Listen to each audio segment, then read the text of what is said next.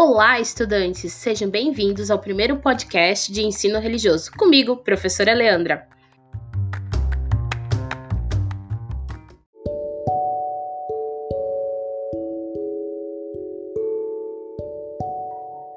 No episódio de hoje, falando sobre mitologia, religiosidade egípcia.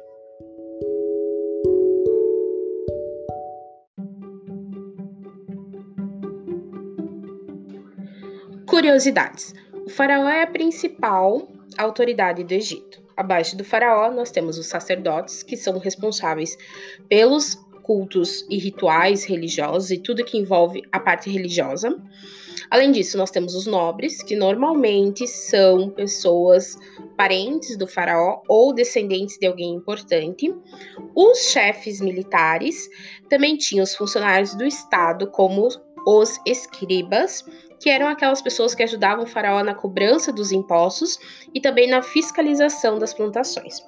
Além disso, a forma como cada pessoa se vestia no Egito e os adornos, né, os enfeites, os enfeites, né, vamos dizer assim, que elas utilizavam, representavam o seu poder. Por exemplo, a mulher do faraó sempre usava umas túnicas de linhos, tá? Uh, além disso, no Antigo Egito, o Estado e a religião eles não tinham bem uma definição. O que eu quero dizer com isso? Que o nosso querido faraó, naquela época, né, vamos dizer assim, ele era filho dos deuses. Né? Ele se dizia filho dos deuses e que ele e dizia além disso que estava na terra e tinha a função de administrar como se fosse a autoridade e ele era autoridade nesse caso. Mas assim, vocês sabem que essa definição tem o um nome? Sim, nós chamamos de teocracia. Ou, em outras palavras, é a forma de governo com que o poder político está relacionado diretamente com o poder religioso. Ou ainda, de uma tradução do grego, significa que teocracia é o governo de Deus.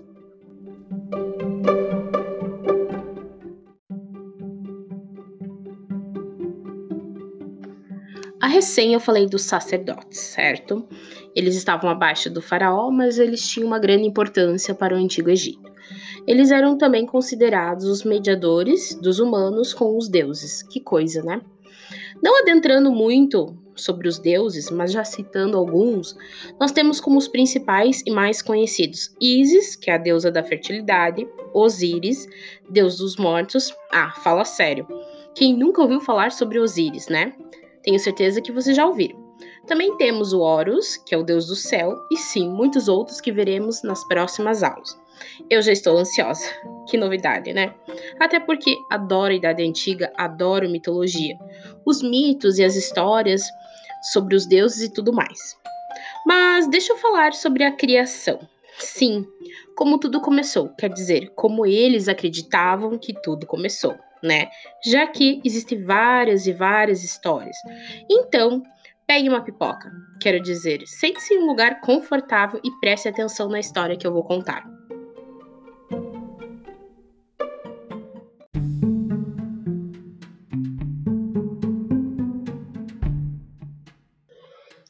Era uma vez.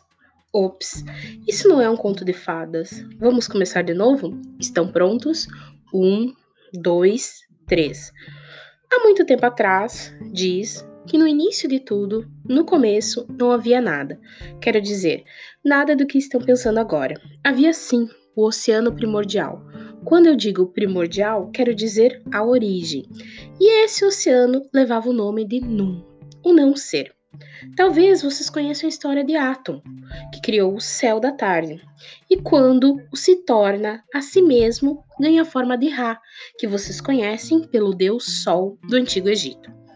Atom, o criador do céu e da terra, separa essas duas partes e se une a Ra, transformando-se no que vocês conhecem como Atom-Ra. Diz a mitologia, em uma das versões, ok? Que Atom surgiu do caos de Num. Ele habitava essas águas. E vocês não vão acreditar o que, aconte o que aconteceu. Parece que Atom espirrou um deus. Sim, isso mesmo que vocês ouviram. Espirrou Shu, que é o deus do ar. E da boca, sim, da boca, cuspiu Tefnut, a deusa da umidade.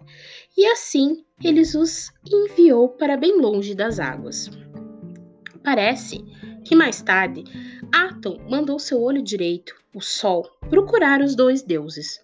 O olho que falo é a deusa Hathor, uma chama, sabe? Que era uma força selvagem e muito imprevisível, mais conhecida por ser a deusa da beleza ou a Mãe Universal. Quando Hathor volta com os dois deuses, ela fica bem zangada, muito zangada, aliás, com Atom. E vocês nem imaginam por quê, né? Mas é que outro olho tinha aparecido em seu lugar, e a deusa começa a chorar. Diz a mitologia que suas lágrimas eram amargas, amargas e tornaram-se os primeiros seres humanos. Em seguida, Atom pega o olho, que era Hathor, e o Sol, ao mesmo tempo, e coloca juntos como uma naja sobre a sua testa. Isso mostra que ele comandaria o mundo até o fim dos tempos, como dizem. Atom vai fazer com que as águas ori originais, que eu falei no início, se recuem, e assim aparece uma ilha para ele ficar.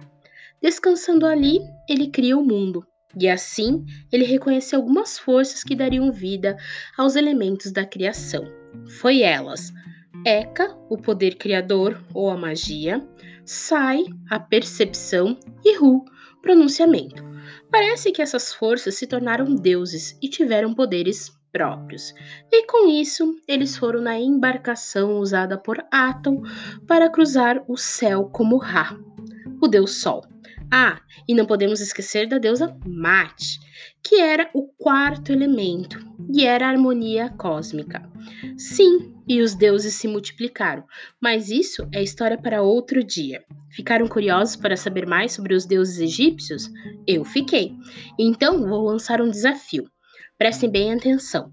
Eu quero que cada um de vocês escreva no caderno ou grave um vídeo sobre um deus do Egito. E logo nós vamos compartilhar, ok? Agora é com vocês. Estou curiosa para saber que Deus cada um vai escolher para falar ou para apresentar no seu vídeo, ok? E assim vamos continuar a nossa história. Até a próxima para mais um episódio de Falando sobre Mitologia.